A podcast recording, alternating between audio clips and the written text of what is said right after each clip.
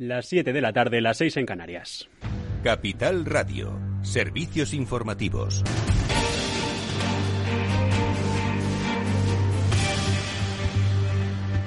Hola, ¿qué tal? Muy buenas tardes. 2.600 millones de euros. Este es el hachazo que ha dado este martes el Gobierno tras la luz verde al nuevo plan para contener la escalada de los precios de la luz y del gas. Se actúa en varios frentes. En el suministro mínimo vital para los consumidores vulnerables, en el lado impositivo, con una rebaja del impuesto de la electricidad del 5 al medio punto porcentual, que por cierto cobran las autonomías. Y en el ámbito del gas, lo que ha hecho el Ejecutivo es limitar la tarifa regulada del gas natural para evitar que se dispare cuando se carezcan los precios internacionales del mismo, como está ocurriendo ahora. Teresa Rivera, vicepresidenta tercera y ministra para la Transición Ecológica. Un mecanismo por el que se minora el exceso de retribución que tienen hoy las compañías eléctricas como consecuencia de ese efecto amplificador de la evolución del precio del gas. Cada euro que sube el precio del gas en los mercados internacionales suben dos euros los precios de la electricidad en el mercado mayorista.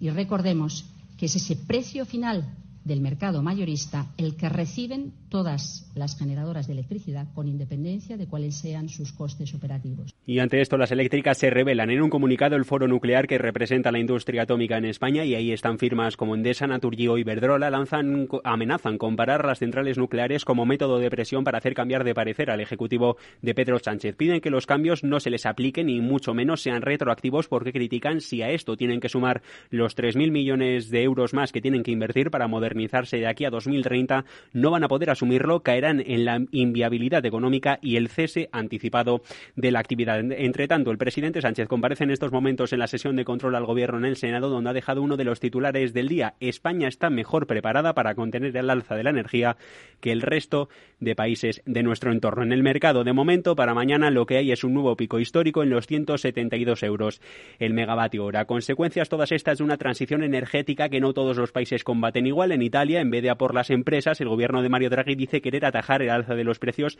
directamente con ayudas a las familias para que puedan pagar la factura. De hecho, el ministro para la Transición Ecológica, Roberto Cincolani, ha advertido de que la factura de la luz va a aumentar un 40% interanual a lo largo del cuarto trimestre. Y todo esto en una jornada de corrección para las eléctricas en el mercado español y mientras comienzan los preparativos, tanto en la Moncloa como en el Palau de la Generalitat de cara a la reunión bilateral de mañana miércoles. En el gobierno central, de momento, hay silencio y la controversia está en Cataluña Cataluña después de que el presidente de la Generalitat, Per Haya decidido dejar a sus socios en el Ejecutivo Junts per Cataluña fuera de la mesa después de que propusieran los indultados Jordi Sánchez y Jordi Turula. Así explicaba hace unos minutos Sánchez la posición de su partido.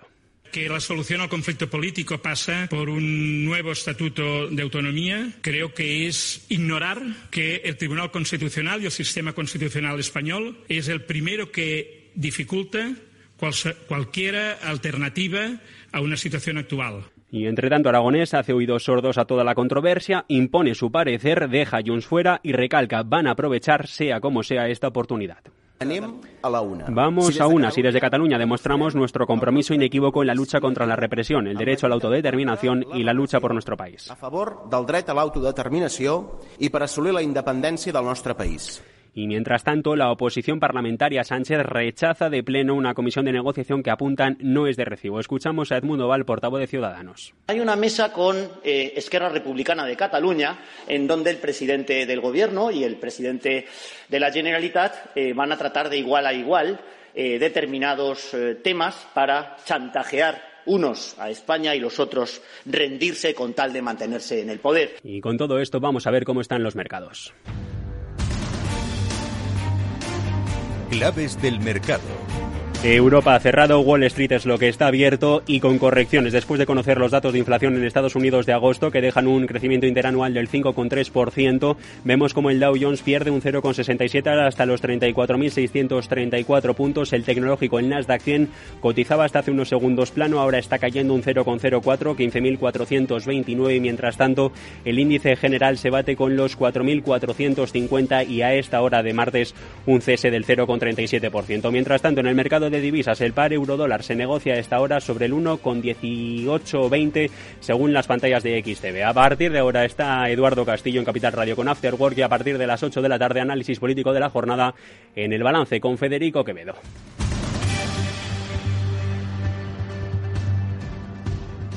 Capital Radio. Siente la economía. Invertir en acciones y ETFs con XTB tiene muchas ventajas. No tienes ninguna comisión hasta 100.000 euros al mes. La apertura de cuenta es online, rápida y sencilla. Y tenemos atención al cliente 24 horas al día en español. Más de 300.000 clientes ya confían en nosotros. xtb.es.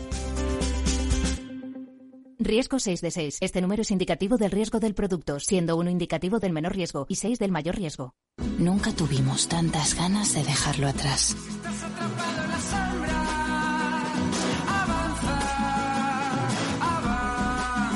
Cuando tengas unos días, una semana o un mes, camina a Galicia. Año Santo Xacobeo, Xunta de Galicia.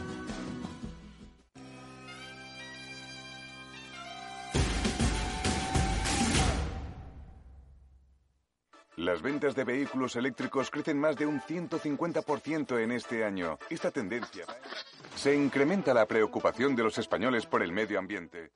Es el momento de elegir un vehículo eléctrico. Ven a la Feria del Vehículo Eléctrico de Madrid. Prueba los modelos que quieras del 17 al 19 de septiembre en la Plaza de Colón. Acceso libre. Disfruta de Madrid en vehículo eléctrico.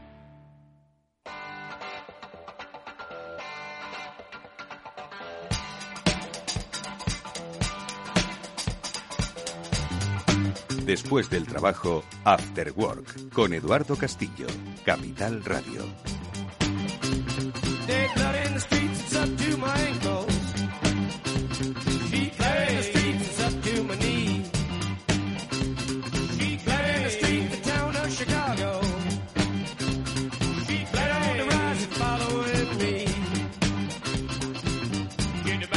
¿Qué tal amigos? Muy buenas tardes. Bienvenidos a este After Work que ya comienza en Capital Radio. Estábamos escuchando del 17 al 19 de septiembre la Feria del Vehículo Eléctrico de Madrid. Hablaremos con Chimo Ortega, especialista de motor de Capital Radio, para ver si podemos conducir un coche silencioso. Un coche caro, porque con esto de la electricidad seguro que hoy en día, vamos, es un lujo conducir un coche eléctrico. ¿Estará impactando el tema de la subida del precio de la luz a la carga de los coches eléctricos? Se lo vamos a preguntar a Chimo Ortega. Enseguida con él eh, y con Félix López analizaremos pues diversos temas de la actualidad que es que es un rollo, ¿no? Eh, lo digo así, ¿no? Es un rollo tener que seguir hablando de un tema que por otro lado es complicado de entender, el del recibo de la luz, el de las medidas que se toman pues para paliar que los consumidores paguen más en su recibo de la luz y que al final pues entre la eh, farfolla de los políticos y la complejidad del sistema es imposible entender si realmente están haciendo algo eh, razonable y legítimo económicamente, pues para que paguemos menos luz por la misma que consumíamos antes, porque las luces las mantenemos encendidas el mismo tiempo que hace un año. Bueno, pues de eso y de muchas otras cosas más, de la crisis de los semiconductores, de la logística que nos encanta, que es el, negocio de, nuestro tiempo, llevar cosas de un sitio a otro, porque como los seres humanos pues cada vez consumen más aquellos que pueden consumir, bueno, pues llevar los paquetes de un sitio a otro, más grandes o más pequeños, es el business de nuestro tiempo. Y llevar cosas insospechadas, ya lo veréis. Y por cierto, que seguiremos hablando de las propinas. Quienes nos seguís con frecuencia sabéis que la pasada semana estuvimos hablando de las propinas, aquello de los Estados Unidos, las culturas de las propinas. Bueno, pues hoy nuestro amigo Félix López quiere profundizar en el tema. Pero antes, lo digo, lo siento, tenemos que hablar de esto de la energía, a ver si podemos sacar en claro algo de lo que ha pasado hoy o de lo que va a pasar mañana. Bueno, de lo que va a pasar mañana es que vamos a pagar más caro. Vamos a empezar por este tema.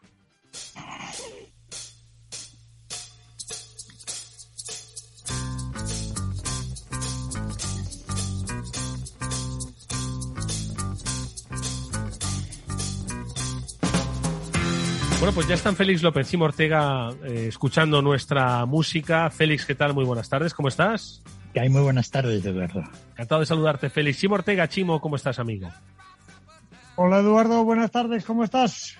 Oye, bueno, eh, iba a decir, venga, habladme de luz, habladme de electricidad, darme, dar, darme y dar, y dar a los oyentes de, del Afterworld de Capital Radio un poco de luz, nunca mejor dicho, sobre el, en la historia nunca acabar. Ojo que de aquí a seis meses este tema ya no es noticia, ya se nos habrá olvidado, pero es que seguimos a vueltas con intentar controlar el precio de la luz, este no se controla y a cambio, bueno, pues echamos a los leones a las eléctricas, ¿no?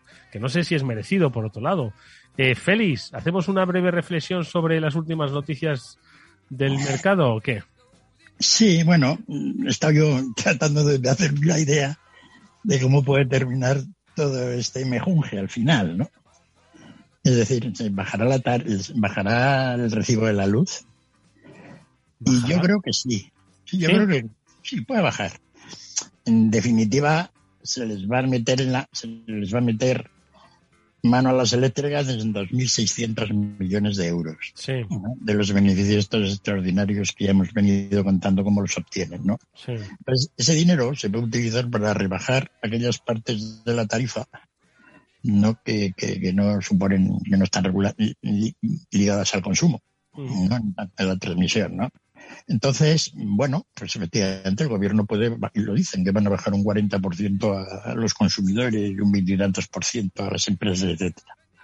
Es decir, el dinero que ahora reciben eh, en beneficios externos eléctricas, pues lo trincamos y lo utilizamos pues para bajar ciertos componentes del recibo de la luz.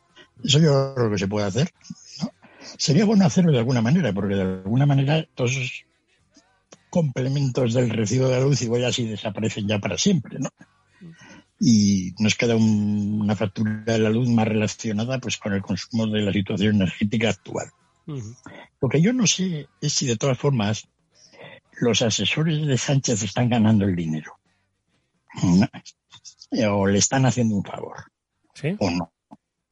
Porque el problema no es tanto de que el recibo de la luz baje, porque ya hemos dicho que para muchos no ha subido mucho. Sí, lo decías, unos pocos euros, ¿no? Lo que pasa es que el kilovatio, pues, dicho así en titular de ciento y pico euros, dice, parece que cada uno va a pagar ciento y pico euros, ¿no? Pero efectivamente, o sea, sube en, la proporción, que sube, ojo, ¿eh? Pero en la proporción, ahí es cierto. Que lo, que... pasa es que entonces a Sánchez le hubiera gustado un mecanismo por el cual esos ciento y pico euros bajen a 100 y luego a 90. ¿No? Para que no todos los días se levante por la mañana, como hemos comentado. con el titular cantoso, sí. Con el titular cantoso, ¿no? Y eso no lo han hecho. Entonces, Sánchez, salvo que haya un milagro, tampoco lo tengo yo que decir. que descubramos gas en. sí, porque no, no, no se, no, se, no se ha tomado ninguna medida para modificar el precio marginal del gas. Hay algunas sugerencias, ¿no? Por ejemplo, el hecho de que se les pone un tope a, las a, los beneficios que pueden obtener el resto de las emisiones, pues puede inducir que a las empresas eléctricas, pues esa especie de idea de colusión en precios que todos pensábamos que podían tener, pues ya desaparezca, por el sentido de que ya como no van a ganar dinero tampoco nos vamos a... Exactamente. Y que de alguna manera pues toda esa transmisión del precio del gas al precio final pues se reduzca. Mm. Pero puede ser que no, puede ser que sea al revés. Todo depende muy bien de los incentivos y de cómo lo vean las empresas eléctricas. No, porque puede ser que desde que esta medida hay un 50% de probabilidades de que lo que han hecho sirva para subir el precio de, la electricidad en el mercado mayorista. Y en cuyo caso, pues Sánchez no va a estar nada contento.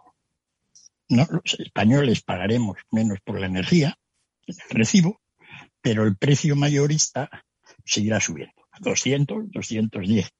Y entonces menuda broma. ¿no? Entonces, esto puede ocurrir, porque tal como gestionan todo el sistema de las tarifas, todos los genios que tenemos en este país, pues esto peculiar, ¿no? Mm. Puede ocurrir.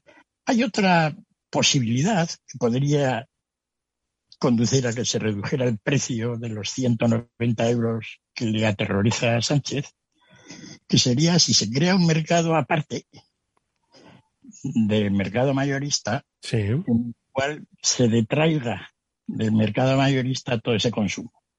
Y es lo que se pretende con ese mercadillo que van a decir de, que va a haber que hacer subastas de energía pues a comercializadoras pequeñas y a empresas consumidoras grandes.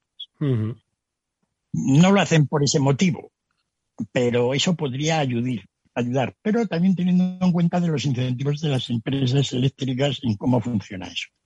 En definitiva, creo que vamos a pagar menos por la luz, porque las empresas eléctricas se van a quedar con menos pasta, y eso a la larga, pues si no se lo queda el Estado, no repercutirá a los consumidores.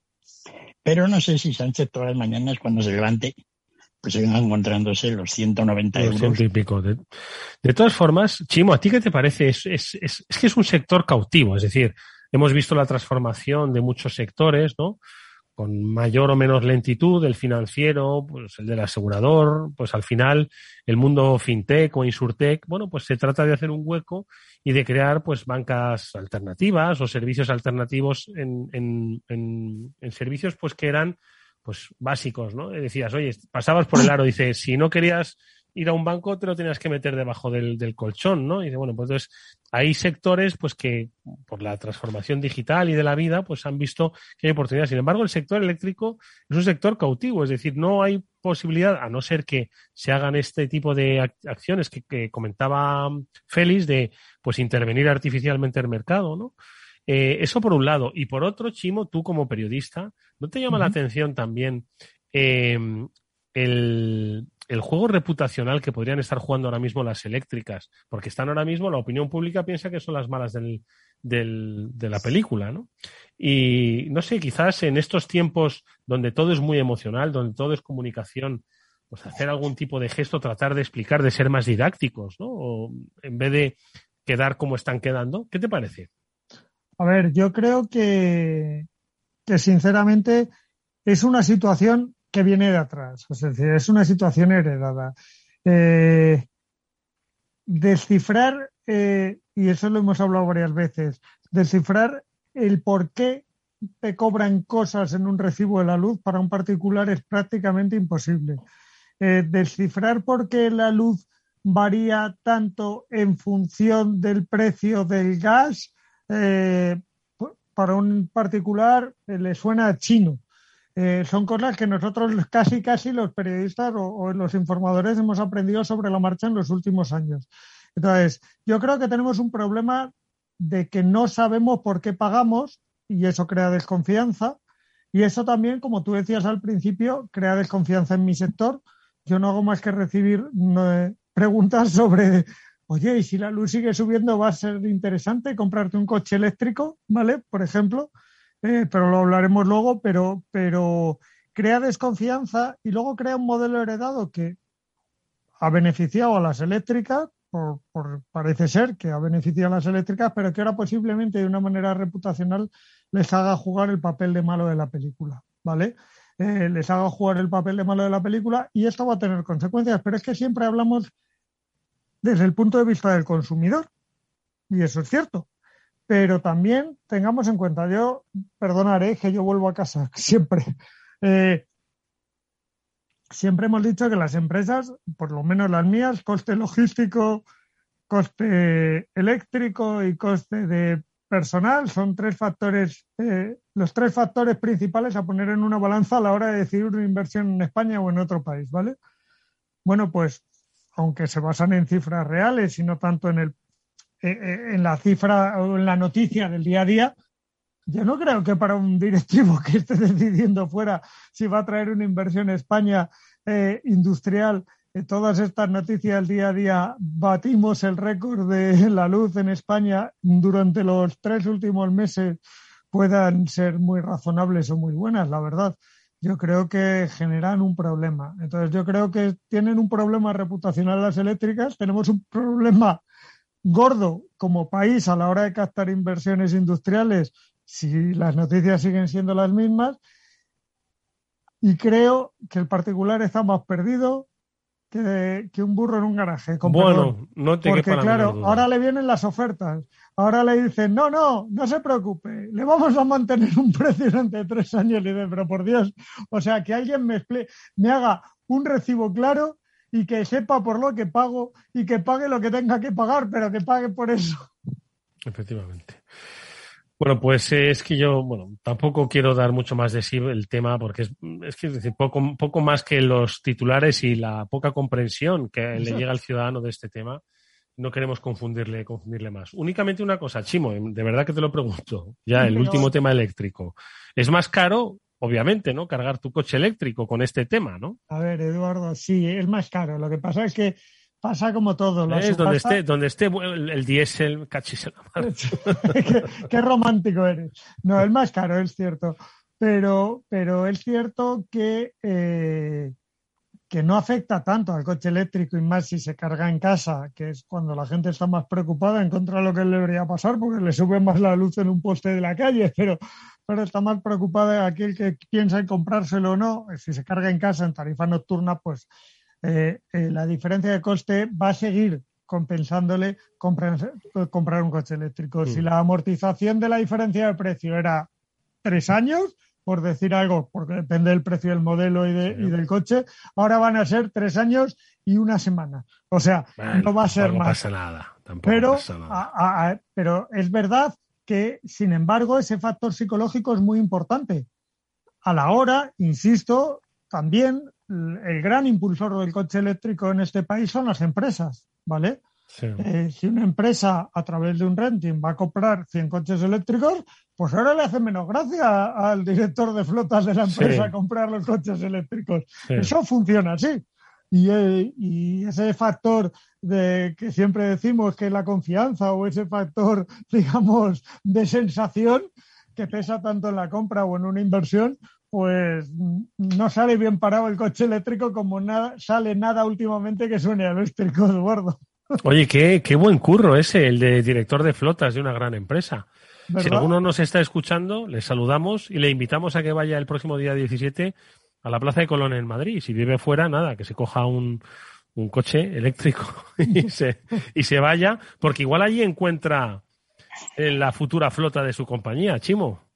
Pues ya te digo que va a haber, eh, van a estar muchos de los coches eléctricos que se venden en España, van a estar allí, se van a poder probar. Y sí, sí o sí, eh, acabarán teniendo una flota de vehículos eléctricos. Lo que pasa es que marquemos los plazos. Mira, hoy Madrid ha aprobado su, su normativa de movilidad y medio ambiente, es en Madrid 360, y marca plazos hasta 2025. Hemos estado esta mañana hablando con Borja Caravante. Yo no les voy a machacar a tus oyentes con, con, el Madrid 360. sobre todo porque hay oyentes que no viven en Madrid y que Madrid 60, 360, el tema del PP de Madrid, Ayuso y Almeida, pues tampoco les importa mucho. Pero también te digo que es una normativa que esas 150 ciudades que antes de 2023 van a tener que presentar un plan medioambiental y, que son todas las que tienen más de 50.000 habitantes, eh, lo van a mirar desde muchas ciudades de España y, bueno, si quieren oírlo, aparte de buscarlo en internet, que, recuerden que pueden bajarse el archivo del Movilidad sobre ruedas de hoy, bajarse el programa y ahí se enteran. Pero es otra, otro paso más hacia esta electromovilidad, aunque un poquito más despacio de lo que algunos esperaban. Bueno, escucha, entonces, venga, danos algún detalle del 17 al 19. Plaza de Colón, podemos ir a probar un coche. He oído que podemos probar los coches. Sí, sí, de hecho tú recuerdo que tu primer coche eléctrico lo probaste en una edición del Ben. Sí, sí, sí, un, Nissan Leaf. Exacto. Es una maravilla, ¿eh? Me quedé enamorado de ese coche, del silencio, de todo. Pues sí, como siempre, Capital Radio, que sabes que lleva ocho años teniendo coches eléctricos en su flota, pues vamos a, a, estar allí. Vamos a ser la radio oficial del BEN, del Vehículo Eléctrico de Madrid, en la Semana Europea de la Movilidad, que empieza exactamente el miércoles 17, eh, miento, el miércoles 16 ya no sé en qué día vivo, y que se alarga hasta el día 22 de septiembre y en el marco de esta Semana Europea de la Movilidad, uno de los principales actos. El jueves 16. El jueves. qué mal estoy. Eduardo, es que, es que esta semana lo llevo muy mal, demasiados actos en mis espaldas.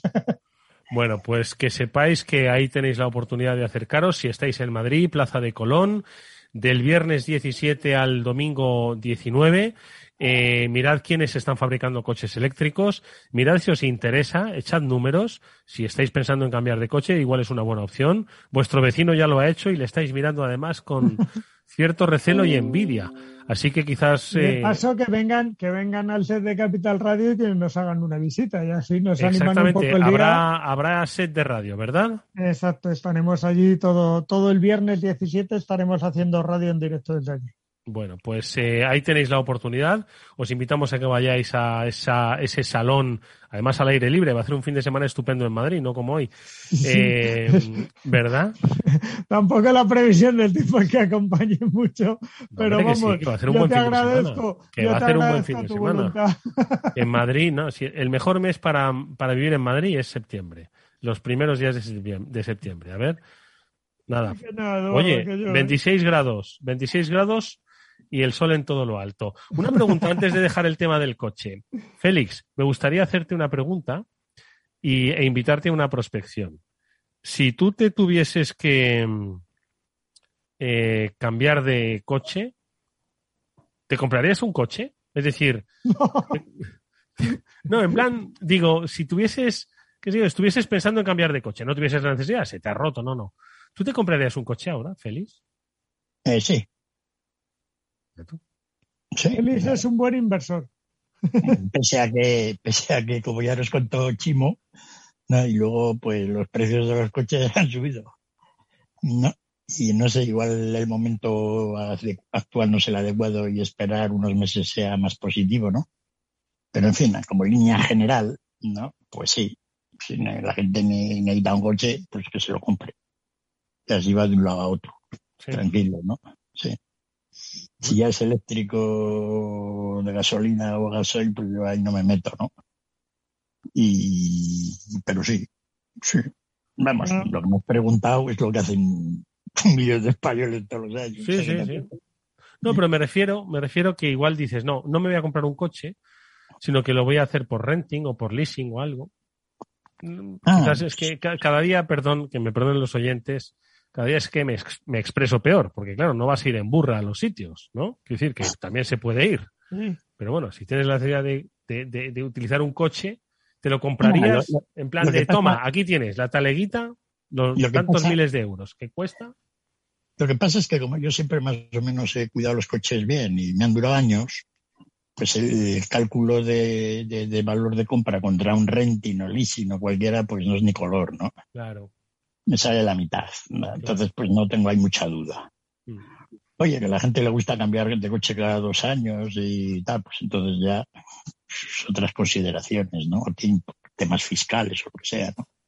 Pero en general, si uno tiene un coche y le dura años, pues, pues, pues, pues, y esa es la prueba de que la gente lo compre así, porque si no los compres, los coches se comprarían todos de renting, ¿no? Y no es así. Mm, es así, sí. Hay quien, hay quien lo cuida y le dura 10 años. Oye, y, y 12 y 15. Sí, un coche con 10 años, pues normalmente si lo has cuidado bien todavía está bien, ¿no? Sí, lo que pasa es que llega un político y dice que no puede entrar en el centro de la ciudad porque 10 años es mucho y tiene que achatarrarse. En fin, cambiemos de tema, que quiero hablar de propinas.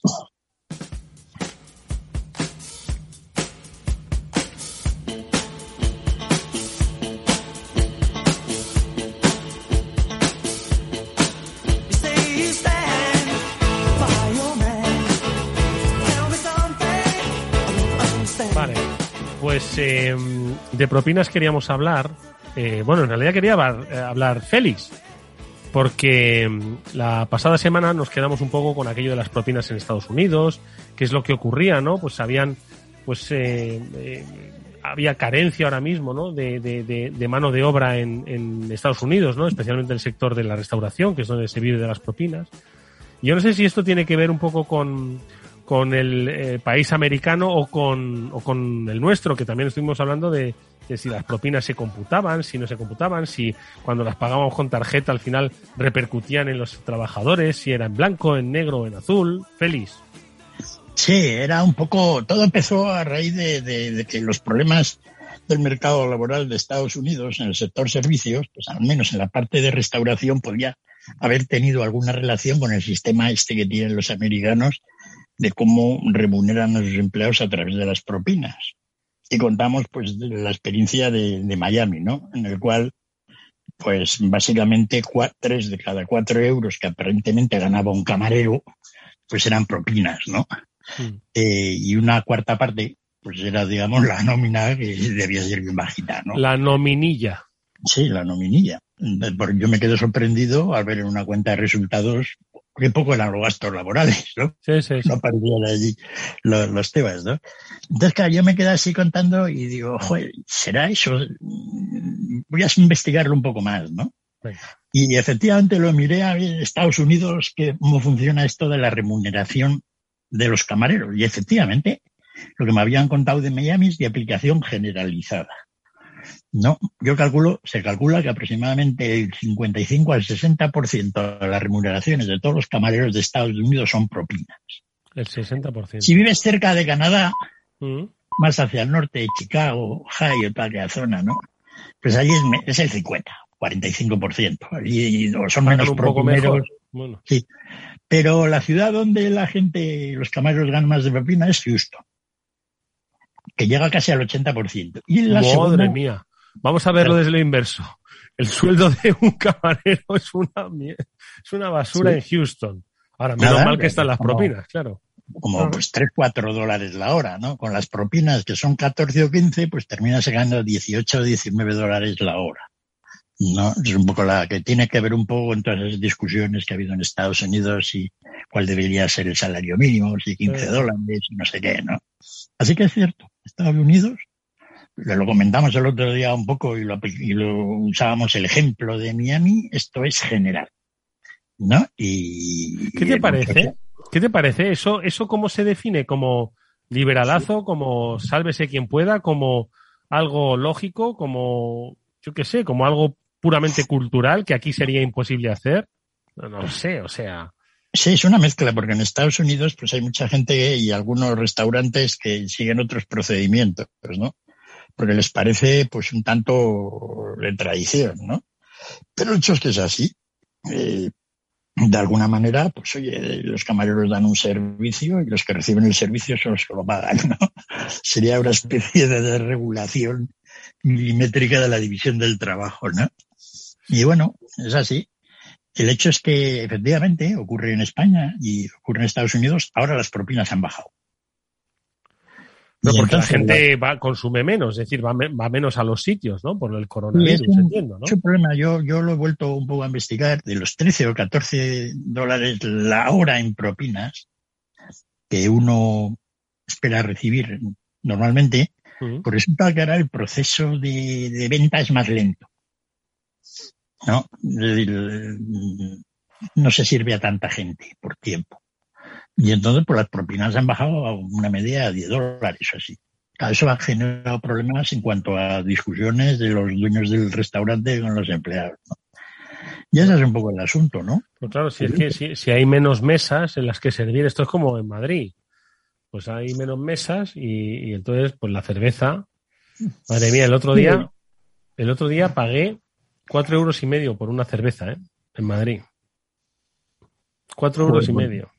Sería de esas de, de- de- de etiqueta negra. De- Feliz, es que, es que Eduardo Castillo es un hombre de clase, no de cualquier cosa. sí, no, ya iba en coche eléctrico y se tomaba la cerveza. de cuatro euros y medio, ¿no? Madre mía. Sí.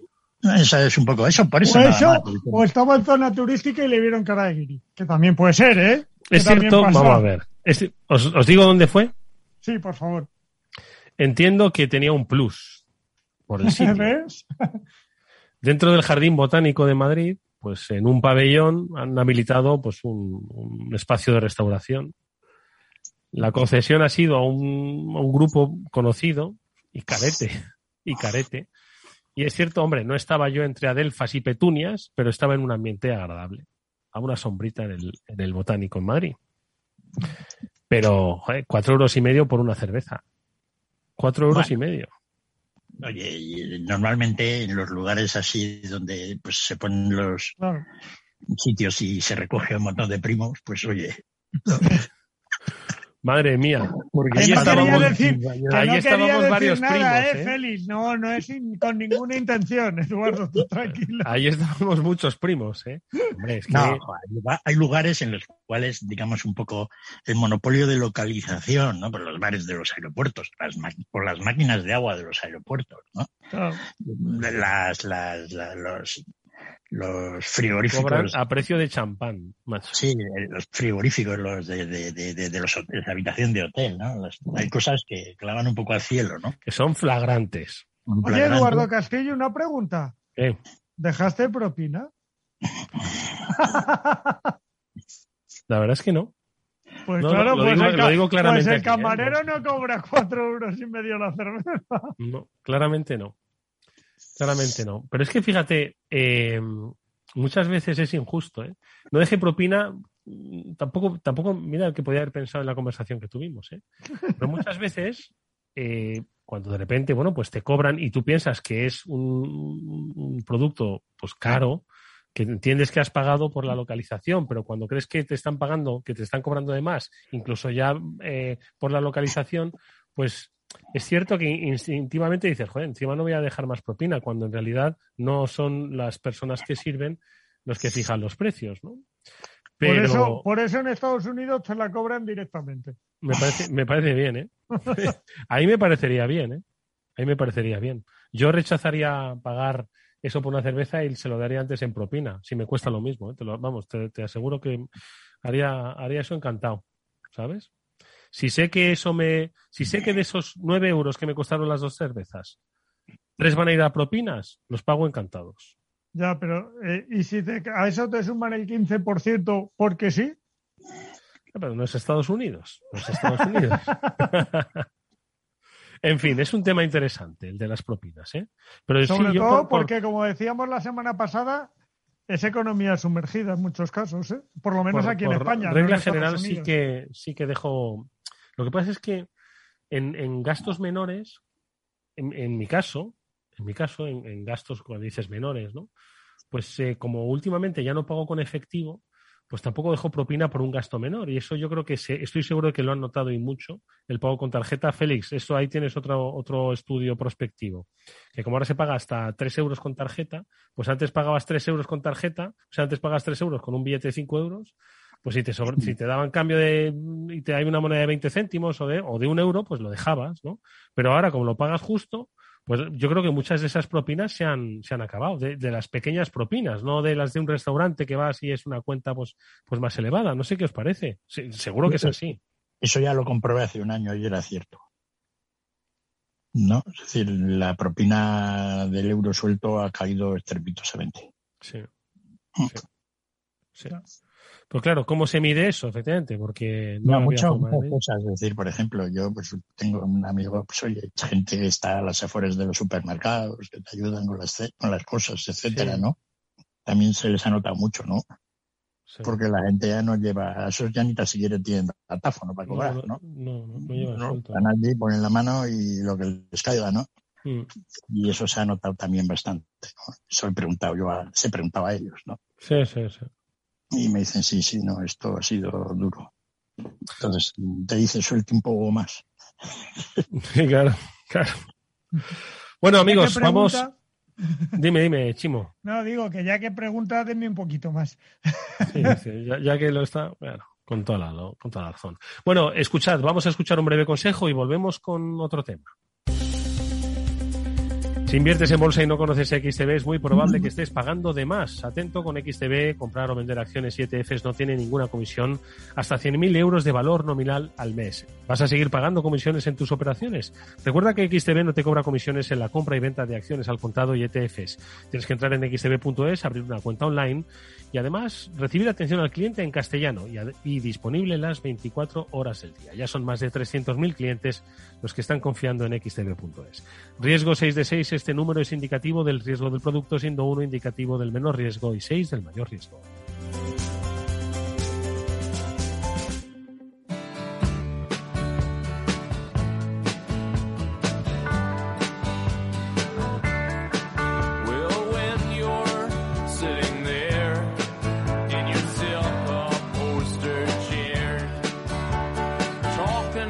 Vamos a cambiar de tema y vamos a hablar de otra de las grandes crisis de nuestro tiempo. Leía en una información que ahora es, tan complicado encontrar una, una videoconsola de última generación como una tarjeta gráfica, como material, yo que sé, para minar criptomonedas. ¿Por qué? Pues por lo de los chips, lo de los semiconductores, ¿no? Eh, eh, está bien empleado el concepto de chip.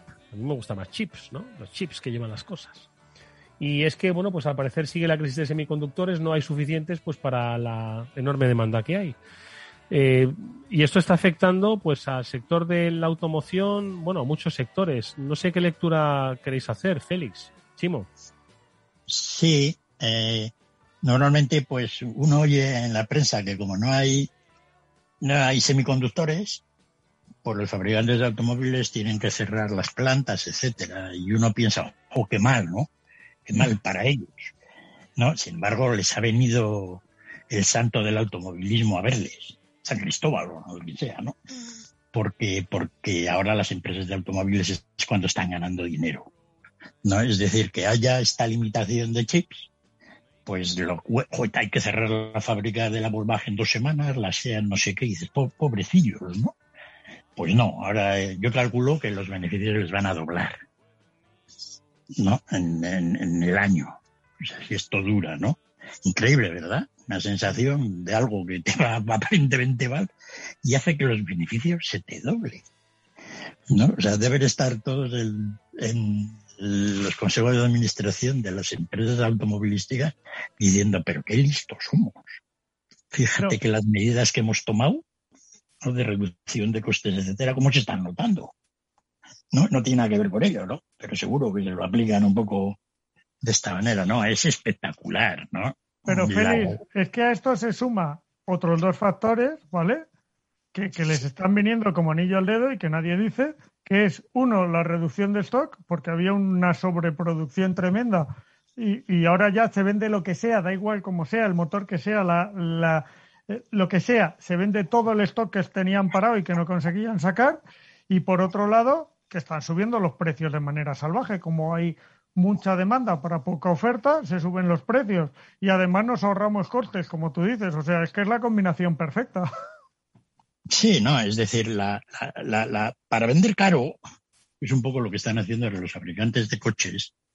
La clave para vender coches caros o para vender relojes no, la clave es producir muy pocos. Entonces, si tú haces poco, pues los puedes vender caros. Oye, que quieres producir un montón para que pues entonces ya no. Debe ser el precio bajo. Y ahora, ¿qué pasa? Que en un mercado competitivo con 15 fabricantes, pues todos luchan entre ellos y se producen muchos coches. Hasta que viene un acontecimiento externo que incide sobre todos por igual y que les limita la producción a todos. Esto es como si se hubieran reunido todos los fabricantes de automóviles y dicen, mira, este año producimos un 15% menos de coches. No han tenido ni necesidad de hacerlo. Se ha reunido el fabricante de chips y dice, ahora vamos a producir 15% menos de chips. No solo eso, sino que me imagino pues que estos chips irán a los modelos más caros, por más margen, etcétera. Van sobre todo, curiosamente, están sufriendo los menos las compañías asiáticas, las coreanas y las japonesas principalmente. El por qué no lo sé, pero si os fijáis en los rankings de ventas de todos los países europeos, están subiendo puestos de ventas tremendamente porque están llegando coches de Japón y de Corea, mientras que los fabricantes europeos eh, están en el fondo a verlas venir. Sí, sí, pero pobrecillos japoneses y, coreanos, porque no se están aprovechando de ello. No, están vendiendo más coches, pero no ganando más dinero. No. ¿Por qué probablemente los coreanos y los japoneses tienen menos problemas? Pues porque tienen el chip al lado. Y eso de estar cerca del chip, tener la cama al lado de donde hacen el chip, pues seguro que tendrá alguna ventaja luego a la hora de disponer de chips. ¿No? Yo creo que esa es la razón fundamental. ¿Y qué ocurre? Pues que como tienen chips hacen coches y como tienen coches, pues los tienen que vender más baratos y como son más baratos, pues se venden muchos más. Así que bien, ¿no? Así va el mundo, ¿no? Curioso cómo está aceptando la, cantidad de, digamos, de dislocaciones económicas que estamos observando son realmente eh, sorprendentes, ¿no? A la hora de... Sí, Chimo. No, que digo que tengo un amigo que a esto le llama la contraeconomía. La contraeconomía. Exacto, eh, va en contra de todo lo que parece lógico, con lo cual es la contraeconomía. Sí, pero yo me he pasado, me he pasado media vida enseñando a los alumnos cómo hacer los mercados competitivos menos competitivos para ganar más dinero. Pues oye, está bien ver corroborado en la práctica lo que uno ha contado tantas veces, ¿no? A la hora de, hacerlo, ¿no? Y bueno, y, como decíais antes, ¿no? Pues esto seguro está afectando pues a todos los a todos los fabricantes de equipos electrónicos, ¿no? Y todos probablemente están ganando ahora dinero. ¿No? Es decir, que esta limitación del chip, pues aparte de que seguramente es beneficiosa para los fabricantes de chips, es beneficiosa pues para todos sus clientes. Y, Félix, ¿dónde estaría el punto de equilibrio para una empresa de estas? Es decir, eh, ¿cuánto debo reducir mi producción para tampoco liarla? Quiero decir, ¿dónde estaría el punto de equilibrio para, para ganar más dinero pero no liarla? Lo que pasa es que si tú, si tú estás en un mercado de coches que es más o menos competitivo y reduces tu producción un 10%, ¿no? Para, pues ¿qué ocurre? Pues que los puedes vender un poco más caros, pero no mucho, porque la gente se compra otros productos, ¿no?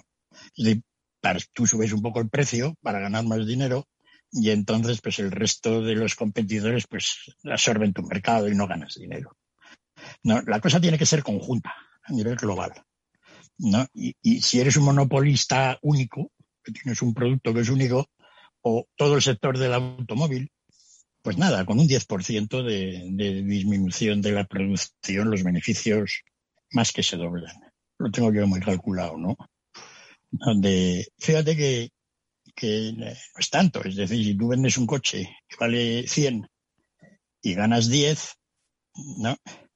Pues eso es una media normal de lo que son los beneficios sobre ventas de una empresa media mundial, el 10% antes de impuestos sobre sociedades, ¿no? Con unos sectores o con otros. Si tú vendes, hay una escasez enorme de un producto, no tan enorme, y el precio lo vendes a 110, el precio solo ha subido un 10%. Pero los beneficios han pasado de 10 a 20, se doblan. Es decir, pequeñas subidas de precios, pues no, no muy grandes, digamos, comparado con lo que uno espera, pues producen enormes subidas de beneficios. Y lo mismo al revés. Caídas de precios hacen que los beneficios, cae, los cae el, precio un 10% y los beneficios caen a cero. Es decir, las empresas son muy sensibles a los precios de venta en relación a los beneficios, ¿no? Y ahora, por las fábricas de coches, lo que están haciendo es que están vendiendo los coches un 10% más caros, por poner un ejemplo, y los beneficios pues pasan de 10 a 20. Eso no lo pueden mantener en un mercado competitivo. Pero ahora ya pues hay una limitación. Si esto continúa así, pues efectivamente eh, las empresas van a dar mucho dinero durante mucho tiempo, ¿no? Eso es lo que siempre ha dicho Warren Buffett, ¿no? Sectores con una especie de moat, foso de cocodrilos, ¿no? Que mantienen una ventaja competitiva en precios por las razones que sea, especie de situación de medio monopolio que hace que siempre ganen dinero, ¿no? Las empresas de coches nunca estuvieron en esa situación, ni tan siquiera los fabricantes de aviones, que son dos. Pero bueno, en determinadas circunstancias se producen estas cosas, ¿no? Muy interesante todo esto a nivel de teoría Sin de duda. Sin duda, sin duda. Bueno, venga, un último tema que también tiene que ver con el transporte, ¿vale? Eh, transportar cosas raras. Eh, para que nos hagamos una idea de cómo funciona la economía. Venga, último tema.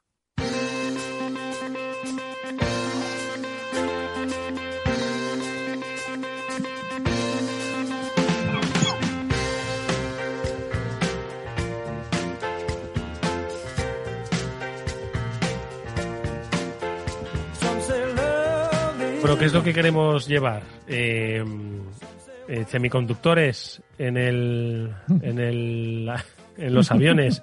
Lo hablábamos Félix y yo, ¿no? Si es un problema logístico, joder, hombre, las cajas sí, pero en un, en un avión puedes llevar muchos chips, ¿no? Y además el avión vuela rápido, Félix. Bueno, podemos llevar mucho, mucho por el aire, ¿no? Sí, eh, otro sector que ahora, pues fíjate que las líneas aéreas lo están pasando fatal, pero la parte de carga aérea les va fenomenal.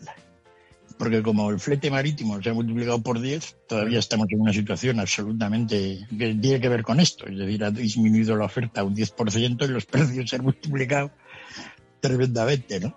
Y, las empresas de líneas aéreas están cambiando los aviones, dando asientos y haciéndolos para cargar carga, ¿no? Porque ahí hay un enorme negocio ahora, ¿no? Y bueno, pues así vendrán chips o productos farmacéuticos o lo que sea, ¿no? O sea que no todo funciona igual. Es decir, la línea aérea, pues la que se dedica a la carga aérea ahora, es un enorme negocio. Pero, pero, quiero decir, ¿lo ha sido siempre o antes era deficitario? Porque lo de las aerolíneas ya hemos visto que no era el mejor de los business, pero el de la carga, ¿cómo era? El de la carga era algo mejor en general, más regular.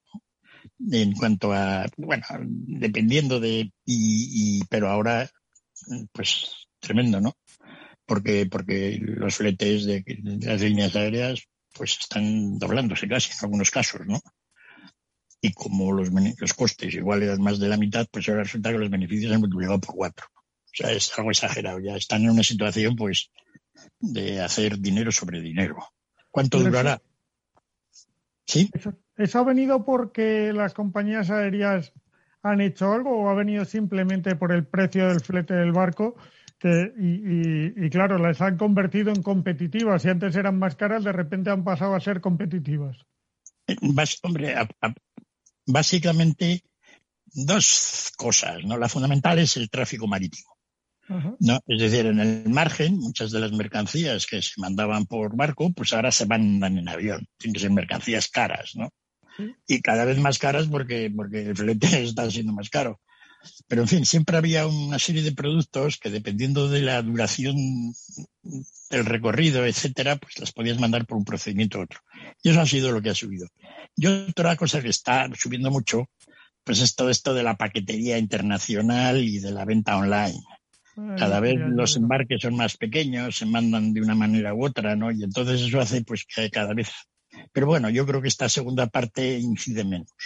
Lo fundamental ahora, lo que ha producido, está produciendo todo esto es el tráfico marítimo, ¿no? La situación tan caótica en la cual está ahora. Mm. ¿Tendrá arreglo lo del tráfico marítimo a medio plazo? Porque a corto parece ya que no.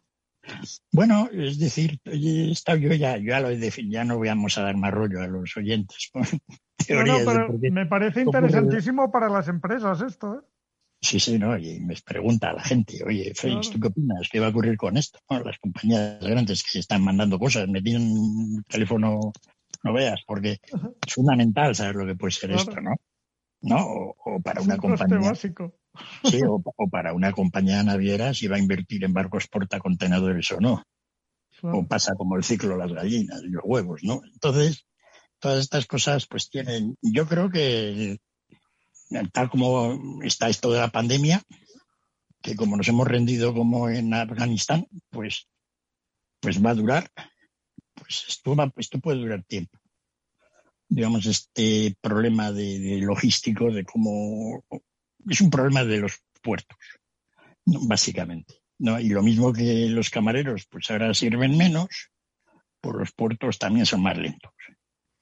Y entonces eso hace que, lo que valga es muy de atrás. Y como estoy contando muchas cosas que no debiera.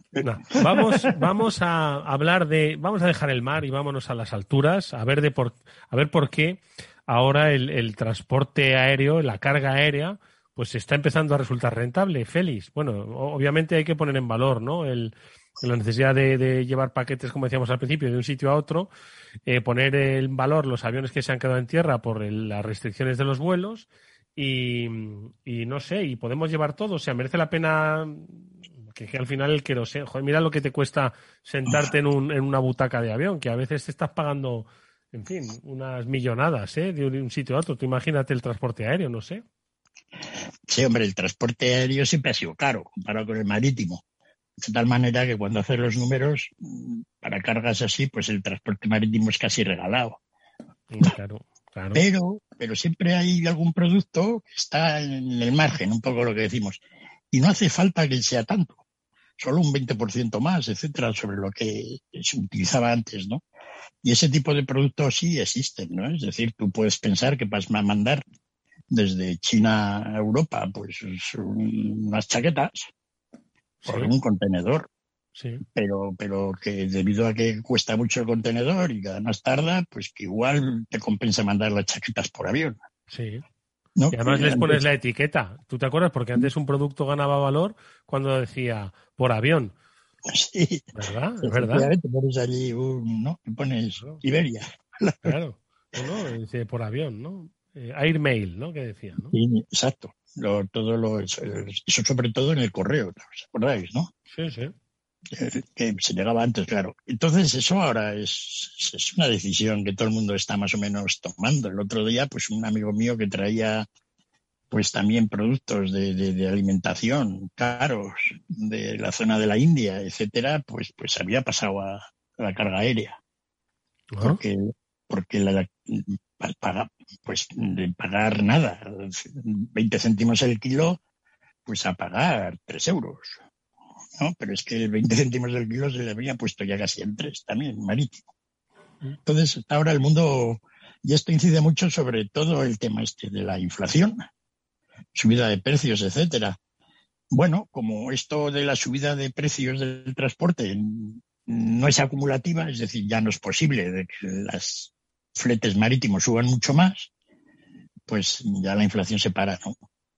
Sí, la, la, inflación es la subida constante de los precios. Ya esto se ha parado, pues de un año para otro ya no habrá, ¿no?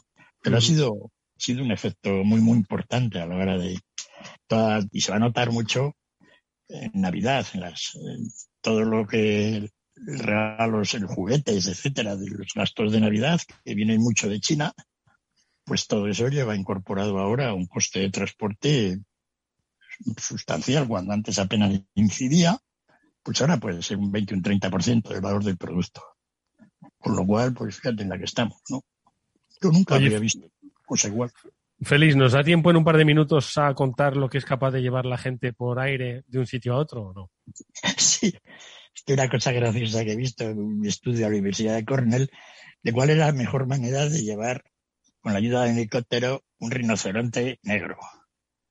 Que, que, debe ser de, de, los más gordos y de los más pesados, ¿no? Hay que llevarlo y normalmente pues están en un sitio, los tienen que llevar a otro, ¿no? Para moverlos, ¿no? Entonces los lanzan un dardo, los duermen baja el helicóptero y ahora cómo nos lo llevamos, ¿no? Claro. Lo visto, el mejor procedimiento es, digamos, boca abajo, es decir, cogido con las cuatro patas hacia arriba, como si Sí, como, si, fuese, como si fuesen a asarlo, vamos. Sí. Entonces le agarras de, allí a cada pata con un gancho y te lo, te lo llevas así a otro sitio, ¿no? Estaban dudando si era mejor llevarlo de lado o tal, ¿no? Tiene que ver, por, lo visto, con el tema de cómo generan gases, la respiración, etcétera. Sí, sí, sí. y hay una foto, que seguramente la pueden encontrar en internet los oyentes, del rinoceronte con el helicóptero. o un rinoceronte no veas, es mucho más grande que el helicóptero. El helicóptero. Pero escucha, ¿y no, ¿y no habría sido más sencillo montarle en un camión? Como hacía John Wayne en Atari, que los dormían y los subían a un camión de un sitio para otro. Sí, lo que pasa es que probablemente donde están los rinocerontes igual no hay fácil acceso con un camión. Ah. igual, ¿no? en Atari efectivamente allí, bueno, sus problemas tenían ellos también, porque el rinoceronte se enfadaba bastante. Sí. Pero sí, yo creo que es un problema de, de acceso, ¿no? de que con el helicóptero pues lo ves enseguida y te lo, pues, lo duermes y te lo llevas. Ya lo sabes. Edu, déjame que te cuente una noticia. 30 segundos. 30 segundos. Hay una oferta para fabricar en la planta de Nissan de Barcelona, crear 2.000 empresas, empleos, 150.000 unidades al año, eh, de una empresa asiática que también estaba interesada en Hungría y Turquía y parece que gana, que gana Barcelona por las 250 millones de de ayudas que daría la Administración para que se implantara una rápida producción. y eso que nos alegramos. Podría haber solución para Barcelona. Hombre, eso que nos alegramos, que vaya la, industria pues a todos los lugares de España, ¿eh? no solo a Barcelona, que vaya a Extremadura también, que seguro que ahí podría haber ido a Extremadura. No, no es que tengan nada en contra, pero igual allí espabilaban y ponían un tren digno. En fin, que nos vamos amigos, que Félix López y que Chimo Ortega. Gracias como siempre, ha sido un placer escuchar vuestras reflexiones. Nos vemos la próxima semana. Un fuerte abrazo. Un abrazo, Eduardo. Un abrazo.